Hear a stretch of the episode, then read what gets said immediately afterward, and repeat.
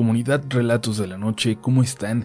Seguimos con esta serie de programas especiales redoblando los videos publicados para acompañarles durante estas semanas y hoy vamos a platicar sobre las experiencias más aterradoras, inexplicables y misteriosas que nos han enviado desde la comunidad y que tienen como protagonista a la tabla Ouija. Empezamos con las historias de hoy. Estás escuchando Relatos de la Noche.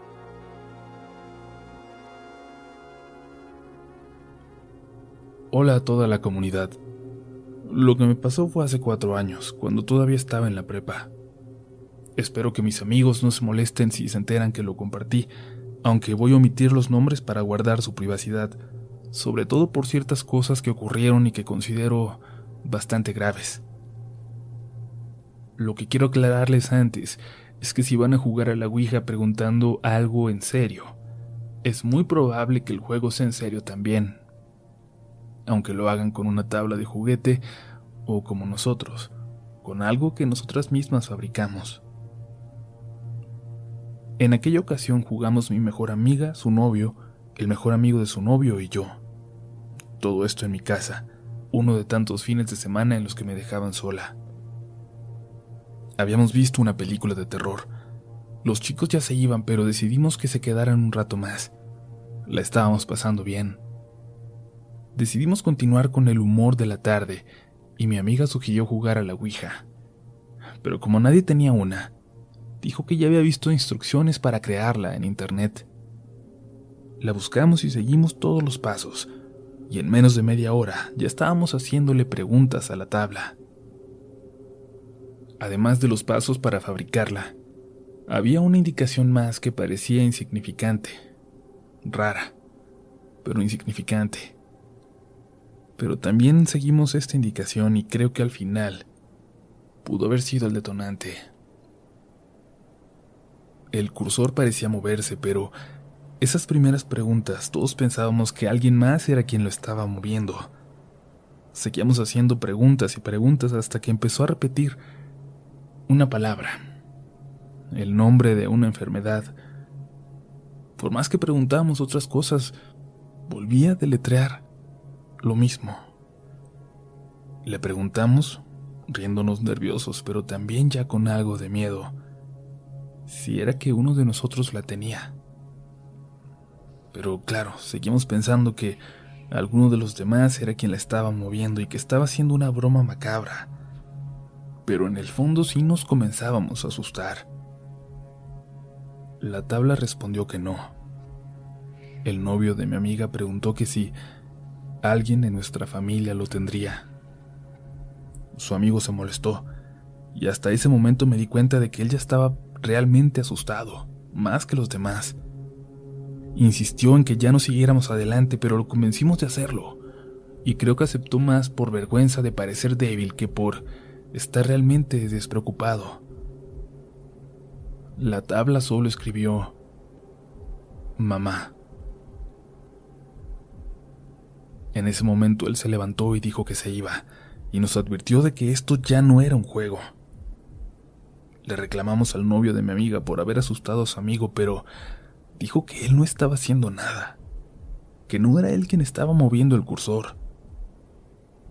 Y mi amiga en ese momento, por algún tipo de arranque, se sentó junto a la tabla y preguntó, ¿La mamá de quién? La tabla señaló dos letras. Tú. Eso había sido una experiencia horrible, de terror en una tarde para un grupo de jóvenes, hasta que recibí una llamada, precisamente de la mamá de mi amiga. Me pidió que fuera a su casa. Me necesitaba.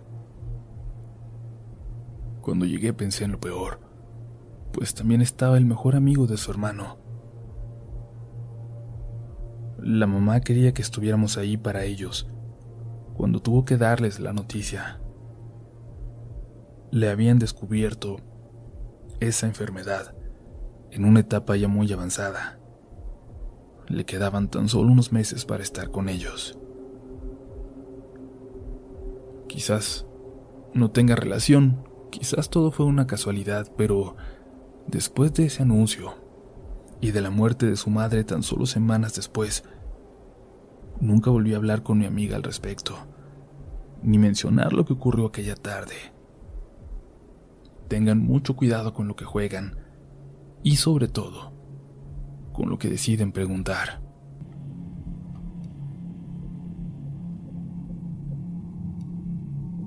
Aunque en mi familia somos más bien de apenas clase media, tenemos unos tíos ricos, como tienen muchos de ustedes seguramente, porque hay unos ricos en toda familia.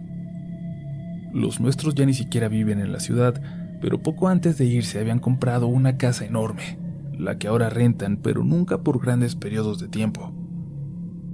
El tiempo más largo que recuerdo que haya estado ocupada fue cuando la alquiló un futbolista del malísimo equipo de mi ciudad, que apenas duró seis meses en el equipo, y por ende en la casa.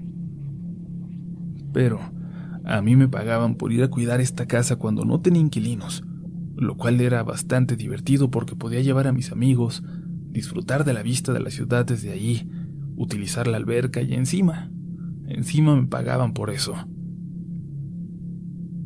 En una de estas veces llevé a unos amigos un sábado para hacer una pequeña reunión.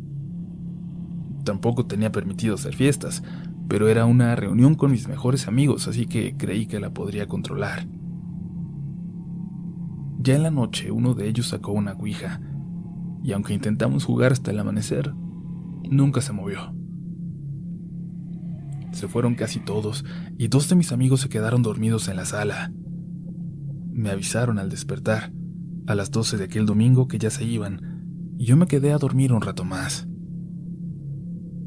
No tenía nada a que regresar a mi casa y prácticamente no había nada que limpiar. Cada uno levantaba algo al irse, así que al final ya todo estaba en su lugar. Me desperté hasta las cuatro de la tarde, pero recuerdo que todo me parecía extrañamente oscuro. La luz parecía no querer entrar a la casa. Revisé que todo estuviera en orden y me preparé para irme. La verdad es que no me urgía irme, pero tampoco tenía nada que quedarme ahí, solo. Antes de salir, frente a la puerta, volteé una vez más y miré la tabla sobre la mesa de la sala. Bueno, ¿qué puede pasar? Me dije, y me acerqué dispuesto a probar si la tabla se movía, ahora que no había nadie más conmigo. Me acomodé, Recuerdo que frente a mí estaba la alberca y más allá la vista de la ciudad. Estaba muy nublado, totalmente contrario al sol que pegó hasta tarde el día anterior. Pregunté a la tabla si había alguien ahí. Respondió que sí. Le pregunté que si ya estaba anoche, cuando habíamos jugado a la tabla por primera vez. Nuevamente dijo que sí. Le hice algunas preguntas más sobre la chica que me gustaba, una amiga, y que había estado ayer ahí con nosotros, pero acompañada de un chico con el que empezaba a salir. La tabla respondió con respuestas ambiguas.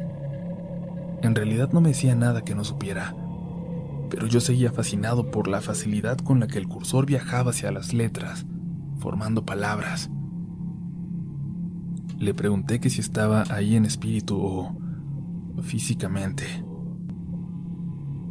Ambas, respondió.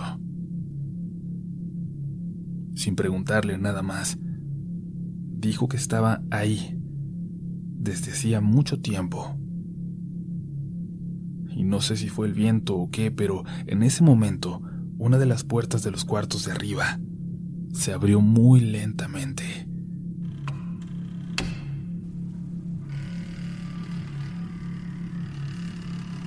Recuerdo muy bien el miedo que sentí, el miedo que me recorría el cuerpo y cómo salí corriendo.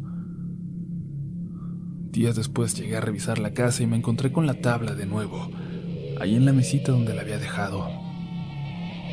La llevé arriba a guardarla para que no la viera mi papá o mi hermano, que también iban a darle vueltas a la casa de vez en cuando. La puse, por reflejo quizás, en el único cuarto que tenía una puerta abierta. Quizás aquella que se había abierto unos días atrás mientras jugaba con ella. Días después, fueron mi padre y mi hermano quienes habían ido a cuidar la casa un rato. Se habían llevado algo para cenar allá. Entonces recibí una llamada. Era mi hermano, pidiéndome que fuera rápido para allá. Me dijo que había alguien en la casa. Le pedí que me dijera qué estaba pasando mientras me apresuraba hacia mi carro para salir para allá. Hay alguien acá arriba. Primero lo escuchamos cuando llegamos y vimos cómo pasó corriendo. Mi papá quiere subir a revisar, pero... Pa, espérate, espérate. Ahorita subimos los tres. Espera. Manejé como loco para llegar hasta ahí, esperando que mi hermano detuviera a mi padre y que no subiera. Cuando llegué todavía estaban en las escaleras, pálidos, y de arriba se escuchaba una puerta abrir y cerrar, abrir y cerrar, abrir y cerrar. Definitivamente, no era el aire.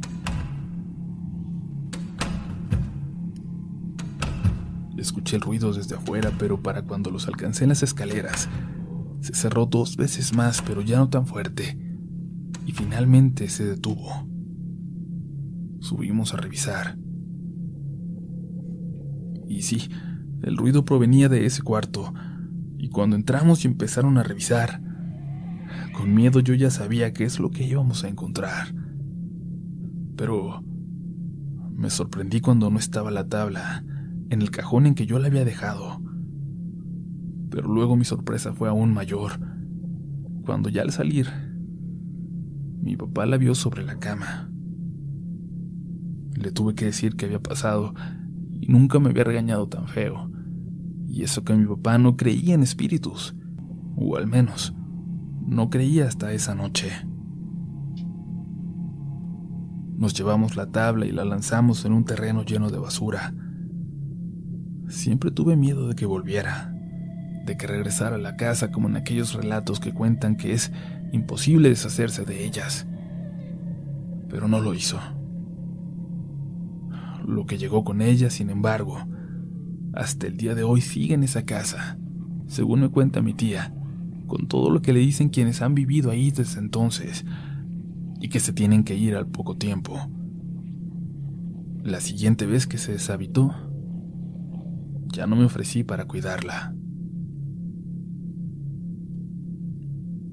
Asustados, asustadas.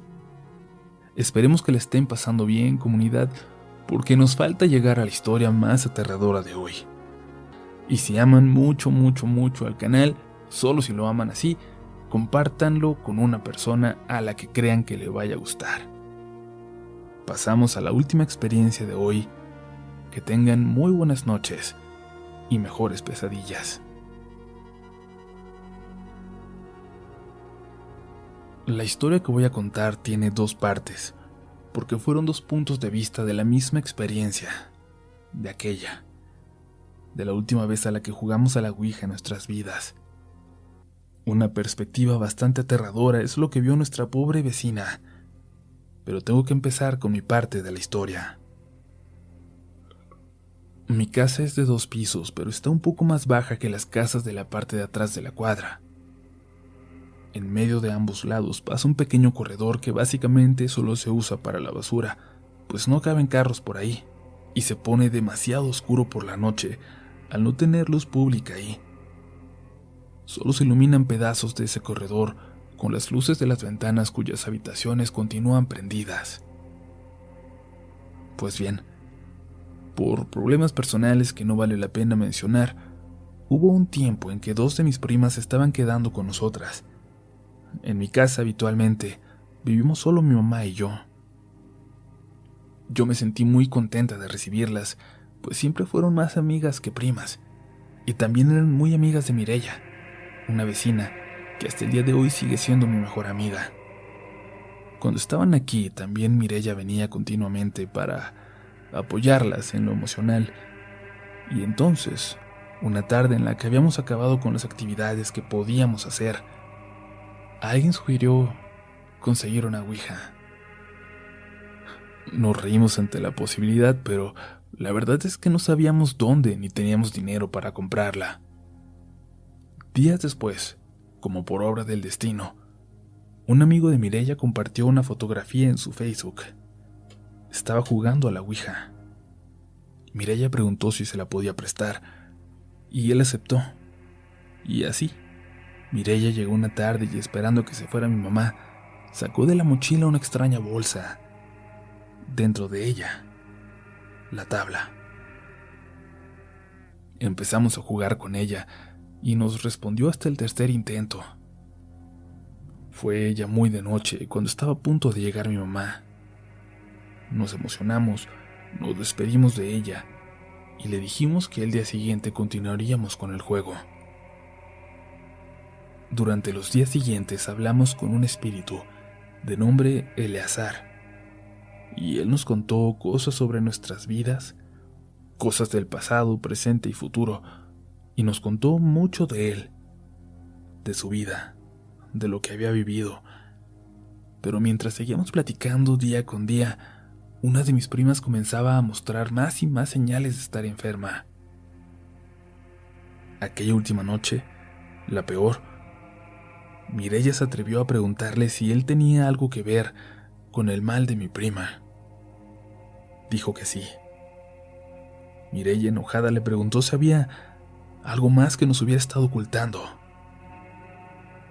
Respondió que tal vez. Cuando Mireya insistió para que nos dijera a qué se refería, la tabla respondió respondió que había dejado las suficientes pistas para que supiéramos que estaba ahí, incluso cuando no estábamos jugando.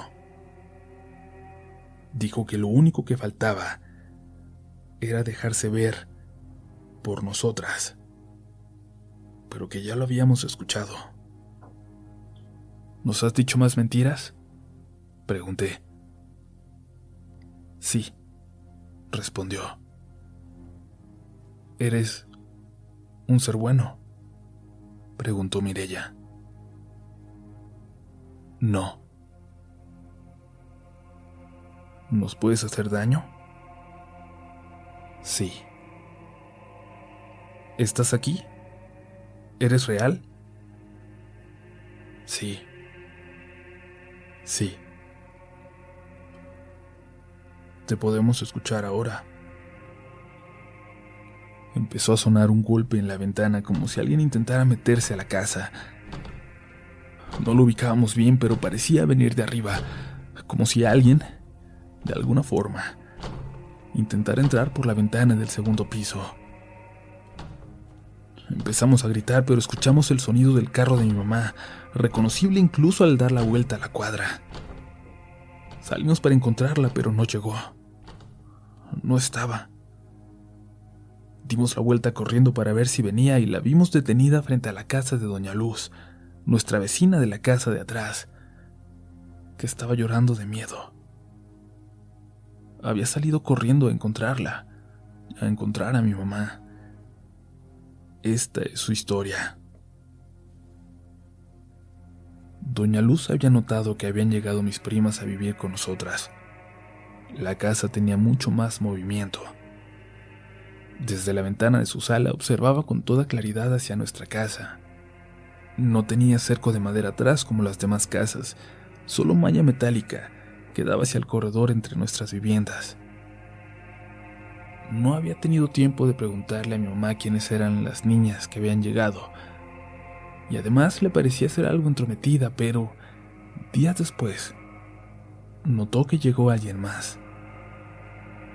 Una señora, vieja, muy vieja, por lo que veía probablemente de unos 90 años de edad, que parecía estarse quedando en el cuarto de mi madre, pues la veía ahí dando vueltas por la ventana.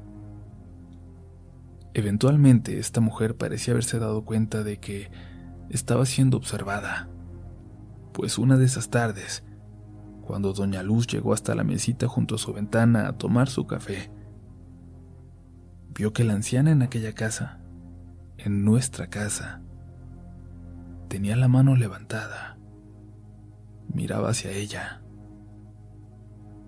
Doña Luz respondió el saludo, pero la anciana permaneció inmóvil, con su mano levantada nada más, mirándola como enojada y muy fijamente.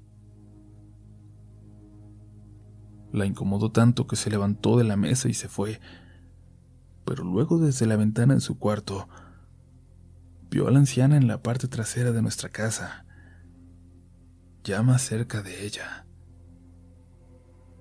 Le había empezado a incomodar el asunto y más cuando notaba que durante las noches esta mujer salía a dar vueltas por el corredor entre las casas. Sin embargo, aquella noche Aquella noche fue lo peor de todo. Aquella noche pasó algo tan horrible que la hizo salir corriendo de su casa y, para su suerte, encontrarse con mi mamá que iba llegando en el carro. Se le atravesó para detenerla, para pedirle ayuda, para preguntarle de una vez por todas quién era esa mujer, quién era esa mujer que estaba en la casa. Y es que momentos antes la vio de nuevo dar vueltas por la ventana del cuarto de mi madre, aunque nosotras esos pasos definitivamente no los escuchamos. Dijo que aquella anciana movía las manos y hacía además como si estuviera enojada o furiosa. Y de repente volteó hacia ella. Se acercó hacia la ventana y empezó a chocar su cabeza contra el vidrio.